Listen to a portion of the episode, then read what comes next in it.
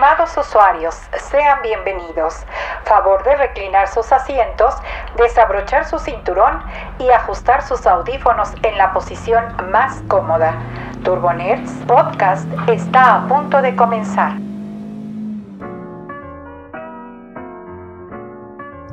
¿Qué onda, Hugo? Ya lunes. Lunes de inicio de semanita de quincena. Hola, Shini. Pues sí. Ya, la verdad es que estuvo muy larga esta quincena. Creo que se Sí. atravesaron como tres fines de semana. Pero mira, Como, tre- no, es que hay como quince- 20, ¿no sabes? Es que hay quincenas que, por ejemplo, la quincena cae en domingo Sí. y te pagan desde el viernes Ah, la sientes así y como... luego ot- más los otros dos fines de semana de esa quincena, entonces ya son tres fines de semana en quincena y no sé si, Claro. si te pasa a ti, Claro. pero al menos yo gasto más en fin de semana que entre semana. No, pues yo creo que la mayoría, sobre todo cuando, cuando sales, a, Pues pues, sí, que a vas al cine, a a divertirte, comer. ajá, exactamente. Entonces, pues estuvo difícil, ¿eh? estuvo difícil, pero mira, ya estamos aquí sobreviviendo. ya, ya mañana, yo espero que llegue mañana.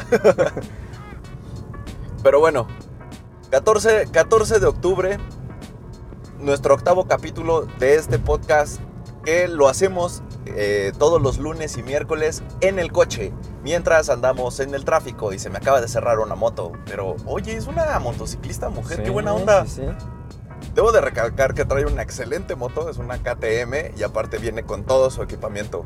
Casco, eh, chamarra, guantes. Es súper responsable. Sí. Y pues ya no me da tanto coraje que se me haya cerrado, porque lo hizo bien. Ah, ya alguien la quiere alcanzar, ¿eh? Mira, pero ahí va en su- Ahí va otro motociclista que la quiere ¿Y alcanzar. esa qué moto es? A ver. Esa es una Vento, este, pero no de las...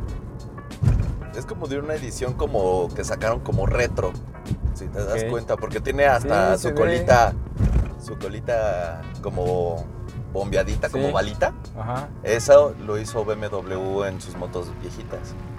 Mira, y sí la alcanzó. sí la alcanzó. Pero bueno, ya. Ya vamos a ver un romance en motocicleta aquí. Y vamos a ser testigos.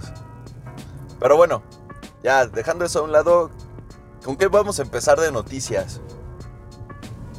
Hoy, pues, a ver, no, tú dime, platícame, ¿qué pasó con Chivas? Híjole, yo no le voy a Chivas, ¿eh? pero sí tengo familia que le va a Chivas. Ajá. Mal ahí. Yo también tengo familia que Pero le va a las Chivas.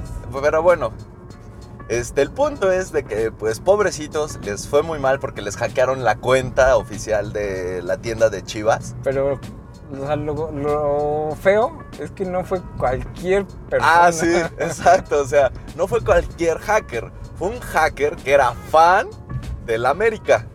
Y que sopas, que le pone ahí, empieza a publicar eh, mensajes de, para que compraras playeras del América y bueno, playeras y accesorios y todo de, para fans del América.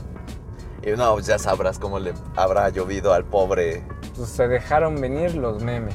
Exactamente, y pues pobrecitos los de Chivas. Lo peor de todo es que al parecer el community manager de, de Chivas no se dio cuenta hasta pasadas las horas. Y pues sí, sí estuvo buena la, la interacción en Twitter y en redes sociales de ¿cómo? Pero ¿qué pasó? Que no sé qué, ya sabes, la burla, hasta el Puebla le entró, este, que si también ellos ya podían vender playeras ahí.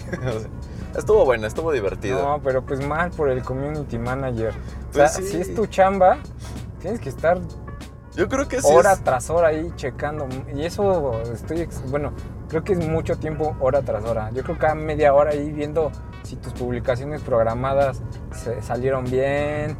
Exacto. No, no, no. Sí, sí, es un trabajo bastante, aunque muchas personas no lo creen, realmente ser un buen community manager es, es una gran responsabilidad. No, y además es un trabajo de 24 horas. En serio Exactamente. que sí, es un es de los trabajo de trabajos 24/7.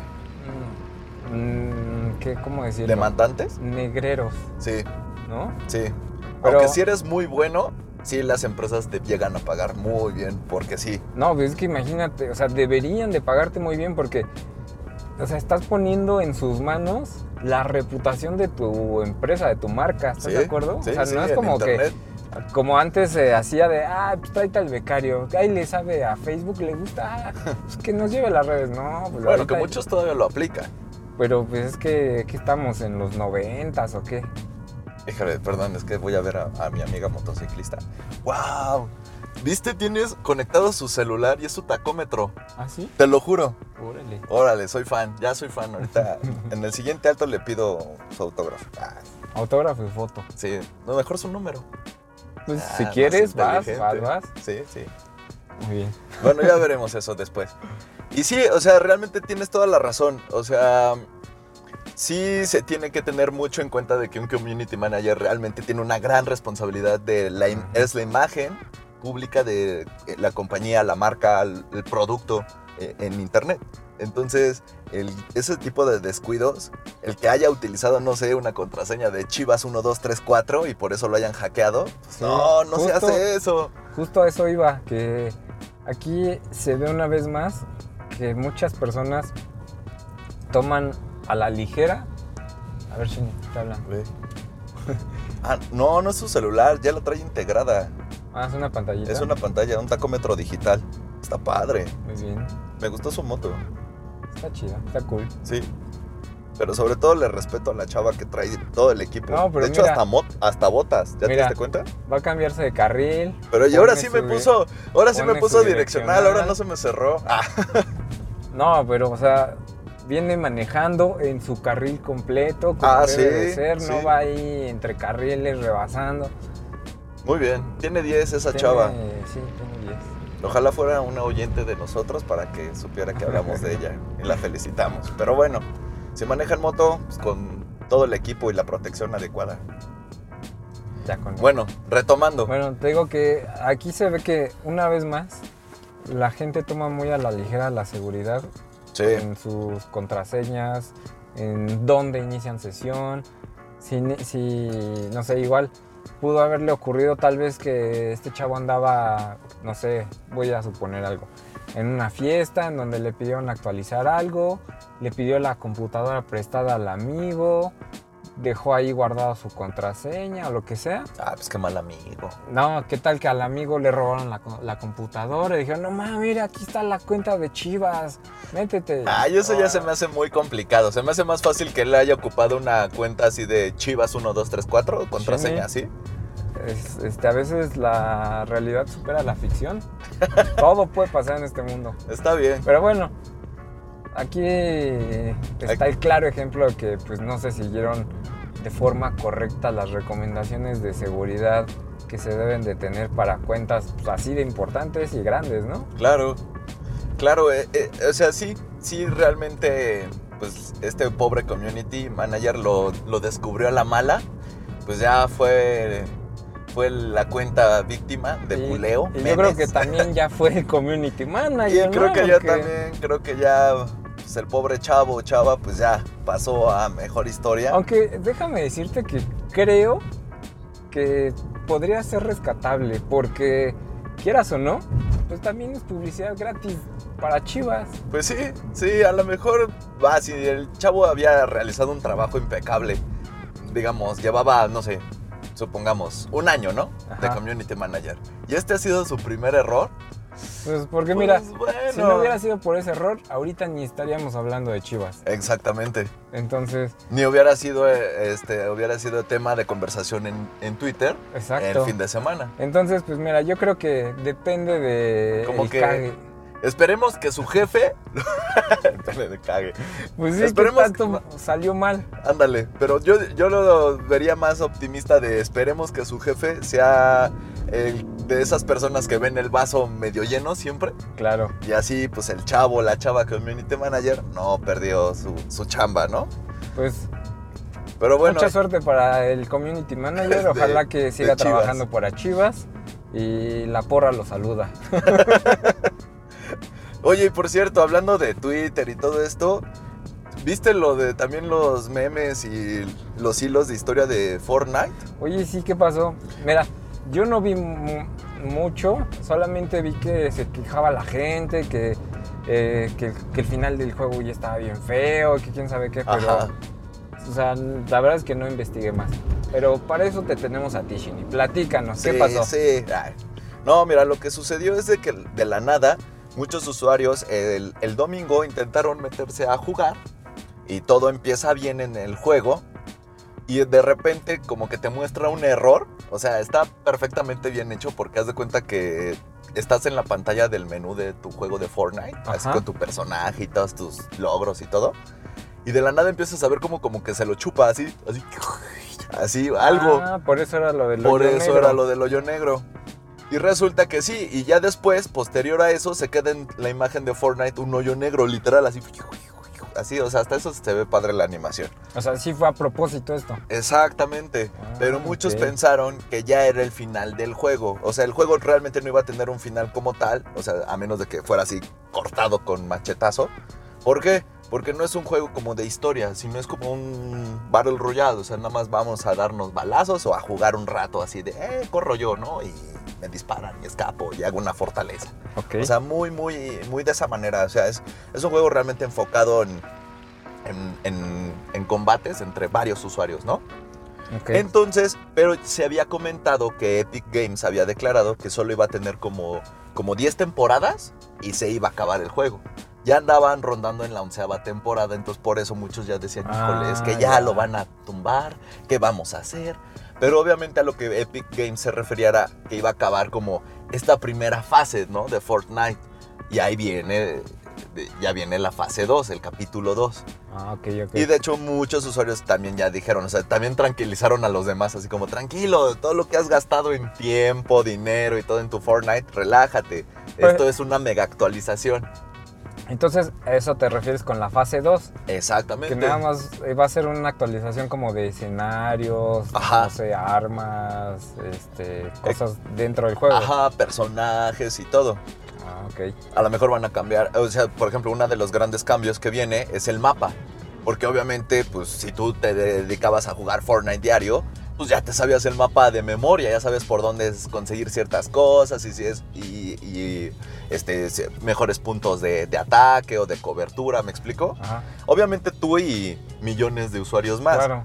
Pero el que cambies radicalmente el mapa es como ahora vienen otra vez los buenos madrazos porque pues ya es diferente, va a haber nuevos puntos, nuevos objetivos o nuevos tesoros por encontrar y que te van a ayudar a ganar. Mm, ok. Entonces va a estar buena, o sea, va a estar buena esta actualización y se ve que es muy grande. Entonces, pues de ahí que Epic Games lo quiso hacer así como de emoción, con un hoyo negro así de nos comemos todo y lo hacemos ahora nuevo. Entonces está padre. De hecho, ya hasta muchos usuarios, perdón, perdón, ahorita ya. Este, muchos usuarios ya vieron que en el hoyo negro, creo que si le presionas eh, una combinación de botones o dejas presionada la pantalla, hay un minijueguito Ujú. en el hoyo negro de Fortnite en lo que Órale. sale la actualización oficial. Oye, ¿ya hay fecha para la actualización? No, todavía no, pero ya está próxima. Debe de salir ya en estos días. Pues, ay, Epic Games no va... No, no creo que de paso sin guarache. Exactamente, entonces yo creo que ya nada más está puntualizando la I, las IES en el código de programación para que ya quede todo listo. De hecho, ya hay imágenes que se filtraron de la tienda de App Store Ajá. con las nuevas screenshots de Fortnite Season 2. Mm, ya. Entonces ya, ya está ahí, Ah, ya pues está ya. próximo, ya. Cuestión de días. Eh, exacto. Muy bien.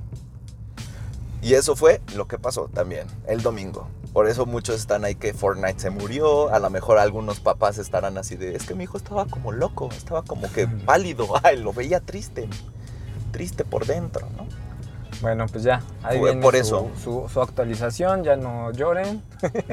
ya viene su, Su actualización de Fortnite. su nueva versión. Exacto. Pero, Pasando por, para, otra, para otra cosa más de coches y tecnología al final de cuentas. ¿Tú conoces las, las estas secadoras y aspiradoras Dyson? sí, claro, como no. Son de los equipos más caros que hay en el mundo de electrodomésticos. De hecho. Básicamente. Sí. O sea, fíjate, te voy a platicar. Mi esposa me decía, ay no, que salió una secadora de pelo, que está bien padre, que, que el otro. Ah, Ujú. pues secadora de pelo, a ver, ¿cu- ¿cuánto cuesta? Vamos a ver si la compramos. No inventes, 12 mil pesos. Pues, ¿qué te hace? ¿Te lo enchina aparte? ¿Te lo cambia de No color? tengo idea, o sea, supongo que solo te seca el cabello, ¿no? Pues por algo es una secadora. Pero bueno, este, igual, la aspiradora. está como en 15 mil pesos, ¿no? Sí, hay, hay un rango de 10 mil a 15 mil. Y de hecho es como por. O sea, creo que está mal dicho, pero creo que es como tipo por caballaje de potencia del motor. Mm, la- pues, sí, la potencia. ¿Ok? Pues haz de cuenta que por ese es su rango de precios. O sea, la más barata es, haz de cuenta que es como de 6 caballos. Y cuesta 6 mil pesos. No, no, no, cuesta como 9 mil. Ah, y la más cara es como de ya 12 caballos y ya está en los Aunque bueno. 20 mil. Tengo que admitir que sus diseños están súper cool. Sí, O sea, está, a está mí muy sí me padre. gustan mucho. Y digo, la, la propuesta que hacen es que, por ejemplo, la aspiradora es inalámbrica. O alámbrica, o sea, puedes tener esa modalidad. O sea, la puedes manejar conectada a la luz ¿O no? o no. No es necesario. Ok. O sea, está padre. O sea, sí, sí están muy padres. De hecho, la aspiradora sí se me antoja muchísimo. A mí me gustaría el purificador de aire. Ah, el purificador de aire sí está Pero por padre. ejemplo, ese cuesta igual como 15 mil pesos. Que es como una mega secadora, ¿no? Porque es igual así, del mismo diseño, ¿no? Bueno, más ovala- Es ovalado, ¿no? Un óvalo Ajá, vertical. ajá. Este. Pero pues lo padre de la que yo, de la que yo, a la que le traigo ganas, pues que te calienta o te enfría el aire. Ah, ya, ya, no ya. cualquier, o sea, no cualquier purificador de aire hace eso. Entonces, pues digamos que Eso tiene, tiene como servicios agregados que un, un electrodoméstico normal no te daría. Además, si no me equivoco, creo que el purificador de aire sí se permite conectar, ¿no? O sea, es como... O sea, está conectado, ¿no? Al internet. la luz? A- no, al internet. O sea, que Ah, lo puedas controlar con... Sí, desde su aplicación creo que lo puedes controlar. Ajá, según yo sí. Entonces, pues me parece buena la propuesta, pero No un deja poco de ser una. excesivo los, eh, los precios. Exacto. Pero bueno, a ver, ¿qué trae ahora? Pues lo que pasa es de que el, el creador y dueño de, de esta empresa, que se llama James Dyson, que es británico, él hace dos años, en, por 2017, él dijo, pues yo voy a hacer mi propio coche eléctrico. Ajá. Y todos, órale, o sea, o sea ya estábamos sorprendidos de O sea, que maneja muy buenos diseños, como tú lo acabas de Voy a decir. hacer el nuevo Tesla, ¿no? Casi. casi. Casi, casi, exactamente. Esa era la tirada, sobre todo porque, ve, si lo piensas bien, estaba interesante, porque sus diseños están muy padres. Sí, sí, sí. O sea, lo que sea de cada quien, su secadora no parece secadora. O sea, sus ventiladores lo mismo y todo, ¿no? Entonces él quería mantener esa, esa idea, pero en los coches. Y hacer un coche eléctrico. Todo iba súper bien, presentó ya los diseños. De hecho, se creó un, un- un equipo especial que se llamó Dyson Automo- Automotive, el cual estaba enfocado en desarrollo totalmente del auto. Y de hecho, no solo desarrollaron un modelo, desarrolló dos. La bronca fue que ya hace unos días dijo, ¿qué creen? Lamentamos decirlo, pero ahorita es económicamente inviable. O sea, se- en pocas palabras, te va a costar más caro que el Tesla y te voy a ofrecer lo mismo. Casi, casi. Y pues no, ya vimos que no, no, no, no va a funcionar. Y pues muchas gracias y adiós. Pues mira, yo lo que, lo que sacaría de provecho es que, o sea, esto, esta, esta empresa de Dyson fabrica y diseña sus propios motores. Ajá. Porque, o sea, prácticamente todos los electrodomésticos que está vendiendo eh, Funcionan con motores funcionan eléctricos. con motores eléctricos, pero de ellos. Wow, con la amiga. Se subió a la banqueta. Sí. No, se- se- se- venía de la banqueta porque hizo una parada. Ah, Pero bueno. este, entonces diseña sus propios motores para sacarles la potencia y hacerlos lo, lo más eficiente que puedan. correcto. Entonces yo lo que salvaría de ellos, pues quizá es ver qué motores hicieron o fabricaron justamente para ese coche. Claro. Porque seguramente han de haber sacado algo muy bueno. O sea, no, no creo que lo vayan a tirar así como a la basura todo lo que hicieron en dos años. O sea, ¿tú crees que realmente mejor se enfocaran como esa división de automóviles, como venderle los- sus motores o sus desarrollos a terceros? Pues yo creo que sí, porque te digo, en teoría ellos pues se están volviendo como expertos en motores eléctricos. Claro, ya hicieron un desarrollo de dos años. Entonces ya llevan un desarrollo de dos años que no creo que vayan a tirar a la basura. Quizá el proyecto de desarrollar como tal un coche por completo de ce- desde cero, pues igual sí fue inviable, pero yo le apuesto a que van a sacar más adelante como su división de motores para coches eléctricos. Se me hace bastante sensato y la verdad se me, haría la, se la respuesta más lógica considerando que ya hay marcas que hacen lo mismo. Por ejemplo, no sé si te acuerdas que existe una marca que es croata que se llama Rimac. Este chavo hizo su propio automóvil eléctrico a la par de la época de Tesla. La diferencia es que él solo se enfocó en que fuera un superdeportivo. Aunque curiosamente vale lo mismo que un Tesla, ¿no? Pero está enfocado en que solo es superdeportivo. No es sedán, no, no, no, no, no. Este es superdeportivo.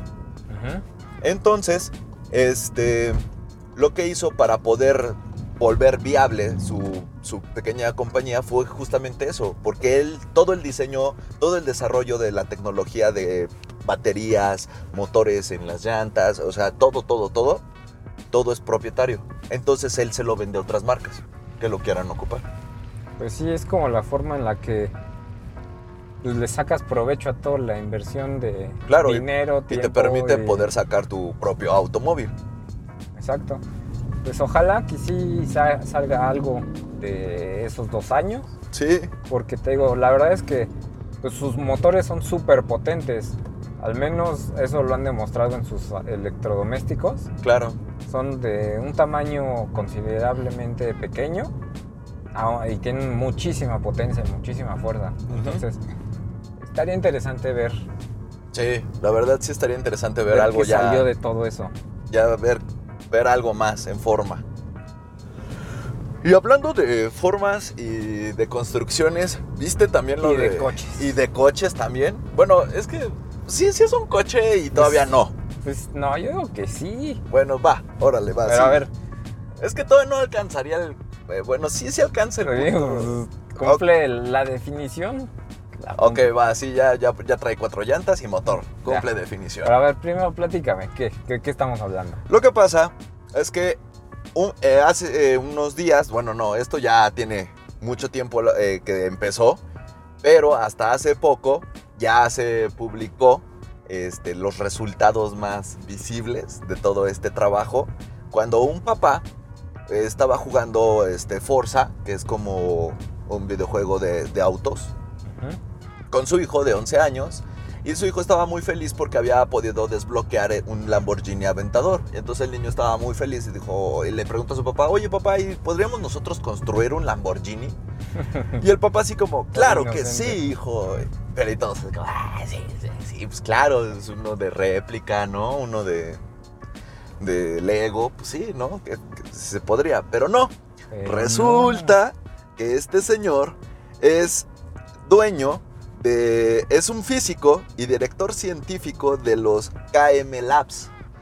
Lo que significa que el tipo maneja láseres, impresoras 3D y tiene un buen conocimiento para poder realmente construir una réplica de un Lamborghini.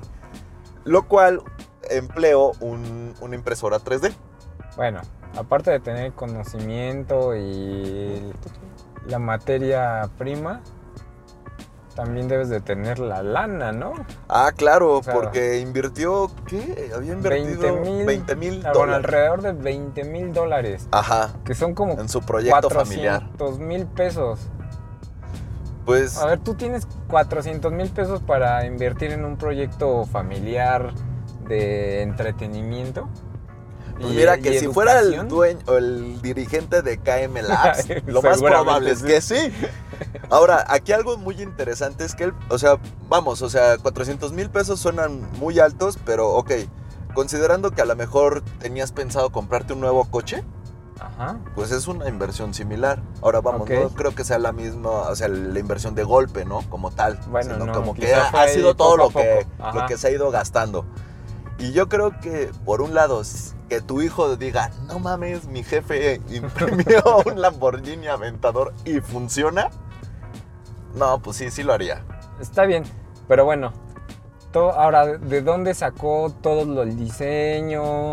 Este, ¿Qué motor le puso? ¿Funciona? ¿No funciona? Ahí te va. Ahí lo que pasó es de que él se apoyó, porque al principio, y hasta él lo, lo, reconoce en ciertas entrevistas que ya ha podido dar, que él no tenía ni idea, así como que dijo, chale, ¿en qué me acabo de meter? Ajá.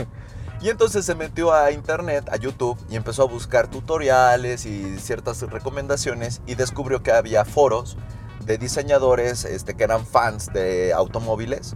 Y entonces ellos de, eh, sacaban todo lo que eran los diseños de las placas de los componentes de un auto para replicarlos, digamos que en tu computadora o basarte en estudio de cómo... O incluso para hacerlo a escala, ¿no? Sí, hacerlo a escala.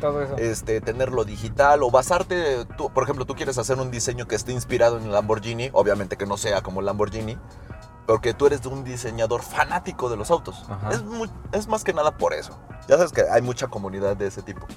Entonces él se acercó a ellos y le empezaron a ayudar, así de, mira, es que esto, estas placas van en las laterales, así son las puertas, bla, bla, bla, bla, bla, bla. Y entonces él tuvo que adquirir una impresora 3D tamaño escritorio de 900 dólares, ¿sí, no? Sí, 900 dólares. O sea, como unos 18 mil pesos. Exactamente. Lo cual, pues no se me hace caro si te imprime un cacho de puertas. pues no. Aunque bueno. Eh, bueno, a ver, continúa, perdón. El punto es, él consigue su impresora 3D y empieza a imprimir todas estas partes que componen el cascarón de un Lamborghini. A ver, pero ¿cuánto tiempo se ha de haber tardado? Ah, porque una impresora 3D sabes que es muy lenta.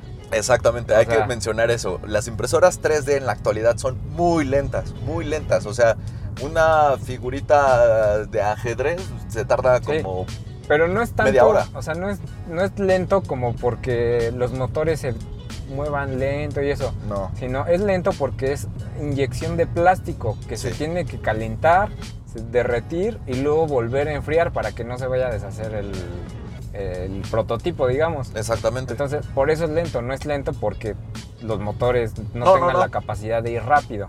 No, no, Simplemente es lento por el proceso que tarda en calentarse y enfriarse el, plastiquito, ¿no? Exactamente. Y pues normalmente sí, como dices, una pieza de ajedrez te llevas, ¿qué?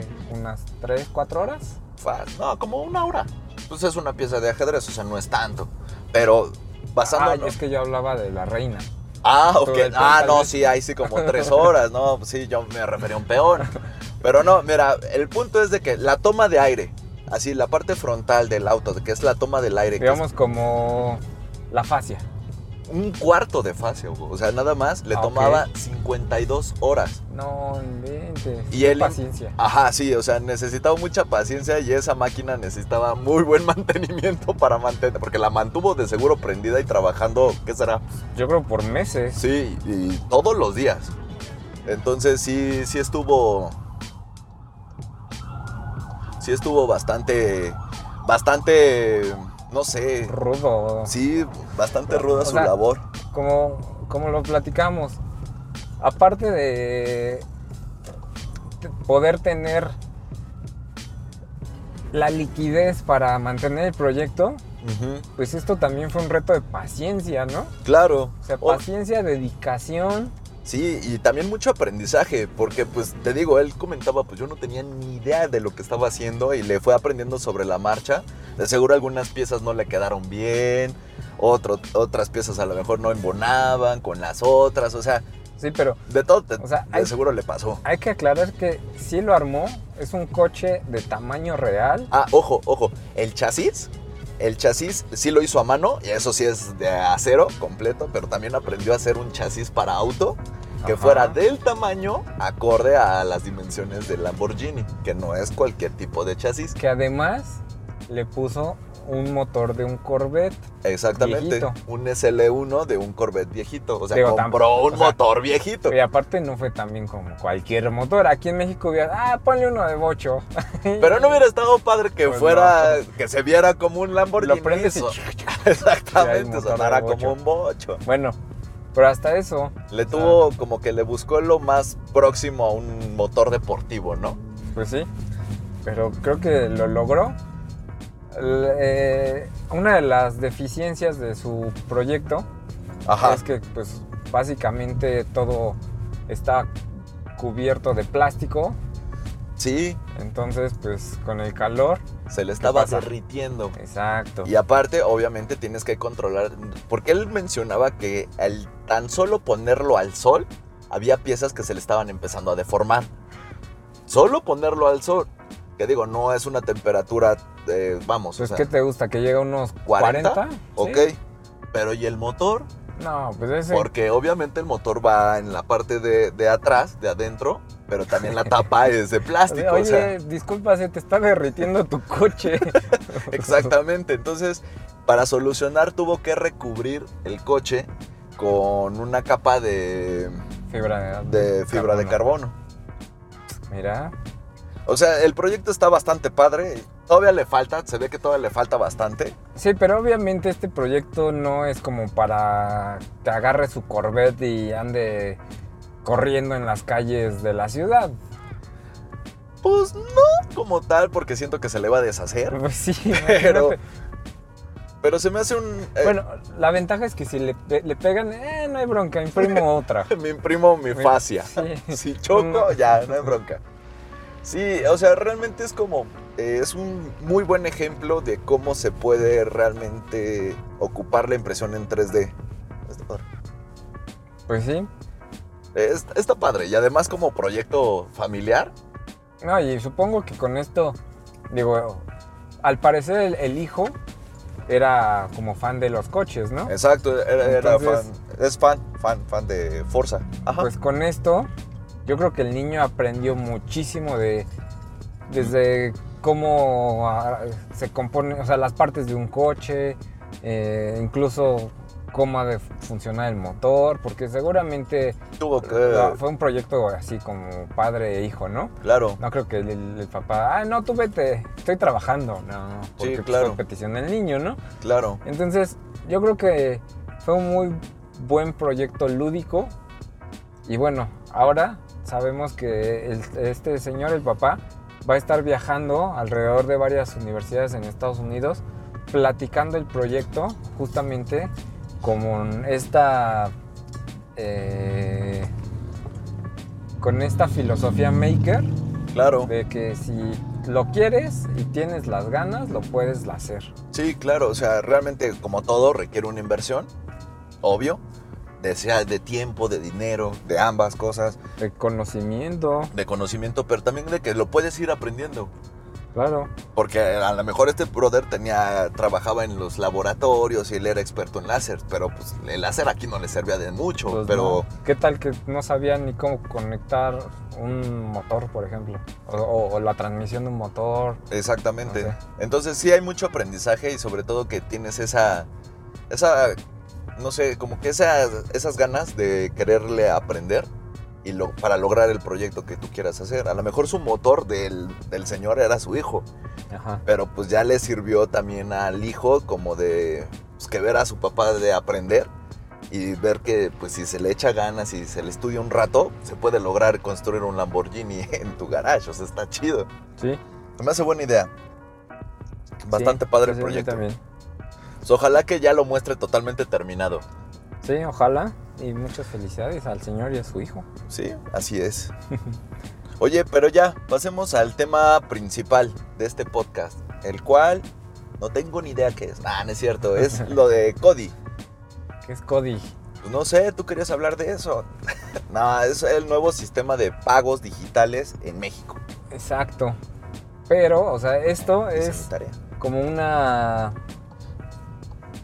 iniciativa del Banco de México. O sea, no es como alguna aplicación o algo que se hayan inventado los bancos o, una, o un tercero, Ajá, sino que es una iniciativa del Banco de México para poder hacer fácil la las transferencias electrónicas este, pues, entre personas cualquier persona. comunes y Sí. corrientes, así como tú y yo, mortales.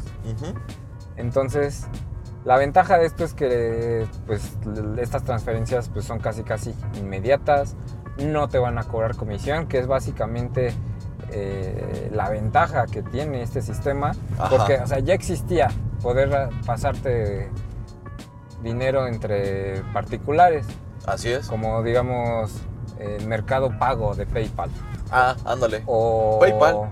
En sí. Digo, no, Mercado Pago de Mercado Libre o PayPal. Son dos opciones que ahorita había. Ajá. Pero pues ellos te cobran su comisión cada transacción que haces.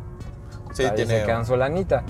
La ventaja ahora de Cody es precisamente que pues, al ser del Banco de México, ellos están buscando incentivar eh, el manejo de dinero electrónico. O sea, esa sería su ganancia. Entonces, Claro. pues todas las transacciones pues no nos cuestan nada. Así es. Eh, a mí lo que se me hace bastante interesante eh, es que recurren al código QR, que Ah. pues, por muchos años ha estado muerto. Sí, que no, eh, muchos ya lo daban por muerto. muchos- Exactamente, yo, yo me apunto como uno de ellos. No, Shini, Porque- pues, si apenas es la funcionalidad que le acaban de poner al, al iPhone, ¿no? ¿Cuál? El lector, no, ya lo tenía, el lector de código QR de manera nativa, ya, Bueno, desde dos iOS pasados. bueno, está bien, dos años. Bueno, pero pues ¿quién lo ocupa? Un- Es bien mucha raro. gente, mucha gente. Bueno, ahorita ya con lo del CODI le veo más significado porque el punto es, o sea, para personas mundanas como yo, que digo que es CODI, la realidad es de que imagínate que en tu puesto de tacos el taquero ya tiene su código QR así en una pancarta Ajá. y, si, y te dice, pues ¿qué crees? Si no traes dinero, pues escanea mi código. Un y 55 pesos, joven. me- Exactamente, entonces tú escaneas su código QR y le dices, ¿cuánto le vas a pagar? Ah, no, pues que 55 pesos. ¡Pum! Listo, ya le pagaste. Ahí le va a llegar una notificación a su celular en ese momento de que ya le pagaste y ya, Y listo. así con las manos todas grasientas va a agarrar su celular y va a decir, ah, cámara, carnal. Pues de eso a que no le pagues, a ver. Además, no mientas, porque te puedes poner tu bolsita de plástico como guante y ya lo ocupas. Así como, ah, pues sí, Cuando es, cobran. es la que ah, ¿verdad? cuando cobran. Ah, cuando sí, sí, sí. cobran. ¿Verdad? Me querías ganar, pero no pudiste. No, pero sí, me parece muy buena iniciativa. Ojalá funcione. La aplicación yo la he probado en, en Android. La verdad es Sí, que la probé. deja bastante que desear el diseño. Está súper básico. No está tan amigable, Ahora también, pero ojo, los que ya saben enviar transacciones, bueno, transferencia de dinero con su propio banco, es exactamente lo mismo. sí. O sea, si ya lo haces desde, no sé, tu cuenta de Banorte, de Bancomer, La, la única diferencia es que, a ver, eh, te, ahor- te ahorras el, a ver, pásame tu clave. Ajá, me- o sea, ya lo haces por el código, ya lo haces a través del código QR, Ajá. ¿no? O sea, Entonces, la ventaja es que es más rápido y más fácil de hacer.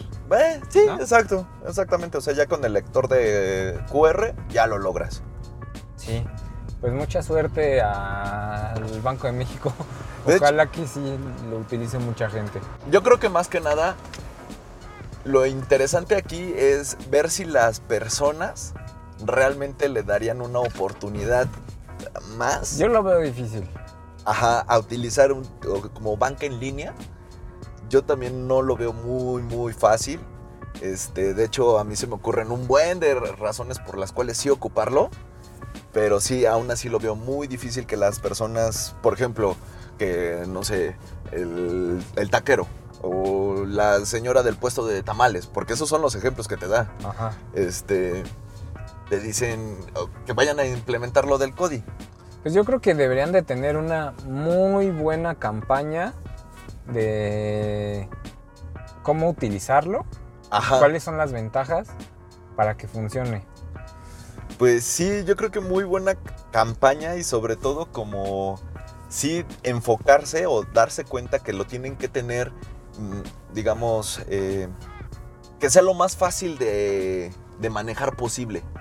Sí. No sé si me explique, o sea, como que sí tienen que demostrar que es muy fácil de utilizar Y seguro. y seguro. Muy seguro. Y seguro, exactamente. Porque si empiezan a salir noticias de, no, pues es que ya hackearon CODI, que no, sé No, pues qué. ya, en ese momento considérenlo muerto. Papas, exactamente. Entonces sí tienen que, o sea, tienen una gran labor por demostrar ahorita los, los del Banco de México. Porque si quieren incentivar esto, realmente está padre, pero por eso luego lo hacen las empresas privadas, porque son los que le meten varo. Ajá. Sí, y además lo van a hacer con una interfaz amigable. Exactamente, y es para su propia comunidad que en un funcione. principio. Exacto, exacto. Ya saben como que a qué le tiran. Ujú. En cambio, como que siento que el Banco de México fue así como, pues todo el mundo ya tiene CODI excepto nosotros. Sí. Hagámoslo. Ah, y no saben como realmente la importancia de hacerlo. Pues sí. Ojalá que no nunca llegue a pasar nada. Y que pues sí la gente lo empieza a, a aportar. De hecho, de hecho a mí ya hasta se me ocurrió un jueguito Ajá. de usando los códigos QR de Cody. Ya, ya sé. Es el luego hay que practicarlo. El está- de las fuercitas. el de las A ver, fuercitas. platícalo. Ah, pues ahí, ahí va la idea. De hecho, no es propietaria la idea, yo la vi. Yo la vi que la estaban haciendo en, en China, de hecho. este. El punto es, tú pones tu código QR con Ajá. cierta cifra Ajá. y le pones como pagar, ¿correcto? Ok. Y te amarras el celular a tu mano, Ok. ¿de acuerdo? Ok. El punto es de que cuando el que vaya perdiendo, Están jugando fuercitas. están jugando fuercitas, los dos con sus celulares amarrados a las manos. Ok. Y el que vaya perdiendo, obviamente va a acercar su lector del celular al código QR al que le va a pagar. Ok. Entonces, obviamente, el que pierda va a transferirle el dinero al ganador. Híjole, y ya. Ahí no hay marcha atrás. No, ya, perdiste. Ajá. Muy buena, muy buena. Entonces, obviamente, el que pierde ya se escucha el tring de transferencia realizada. ¡Pum! Papas. Suena interesante. Suena divertido. Suena divertido y bastante interesante. Aunque Sí. siento que habrá gente que se enojará así de, no, es que hiciste trampa. Aplicaste la del dedo. Pues ni modo. Hay que nos cuenten, ¿no? Pues sí, que nos platiquen a ver Si jugarían si- fuercitas si con jugarían, Cody. Si se les ocurre algo, Otra idea con... o algo que hacer con Cody, Estaría con padre. los códigos QR. Juegos, juegos de... De... ¿No es que de, de apuesta. Sí, Juegos de apuesta con Cody. Va, estaría bueno. Para revolucionar que sí lo ocupe en el sistema. Sí, estaría ¿No? bueno. Muy Órale. bien. Muy bien, Shini.